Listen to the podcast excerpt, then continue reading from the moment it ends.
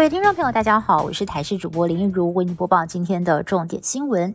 台七线因为大雨坍方，路基流失，明池山庄三百零二位民众受困，在今天迈入第四天，终于传来好消息，抢救人员从台七线从桃园端抢通了扁便道，而救难队带着物资驱车抵达。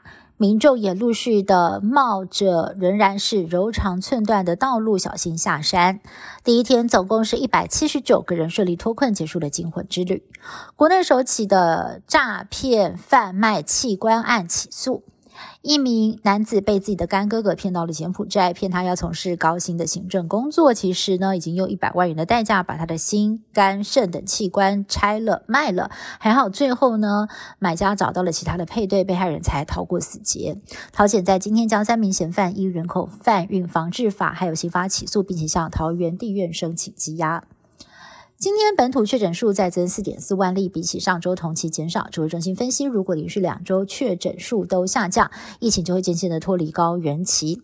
奥密克戎病毒又在全球各地演化出多种亚型变异株。指挥中心分析，其中 XBB 变异株有机会取代 BA. 点五成为台湾的主流病毒。而科医师吴昌腾分析，XBB 的免疫逃脱力确实比较高，是 BA. 点五病毒的十九倍。台大公卫教授陈秀熙则指出，多数民众施打。三期疫苗已经超过六个月，预防重症能力恐怕已经归零，建议近期要赶快的补打次世代疫苗。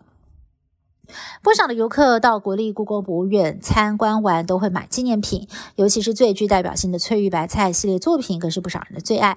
不过，立委范云表示，他请助理去故宫卖场调查，发现至少有五分之一到四分之一的纪念品都是中国制造。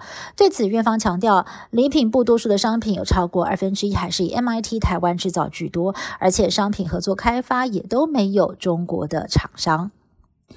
距离美国其中选举只剩下三周，美国总统拜登为了要力挽狂澜救选情，努力的抑制油价跟物价，将宣布再释出一千五百万桶战备储油。这是拜登在今年三月份授权释出一共一点八亿桶战备储油计划的最后一批。不过，美国战备储油只剩下四亿桶，创下了一九八零年代以来的最低，只能够供全美国使用二十天。另外，欧盟则是建议。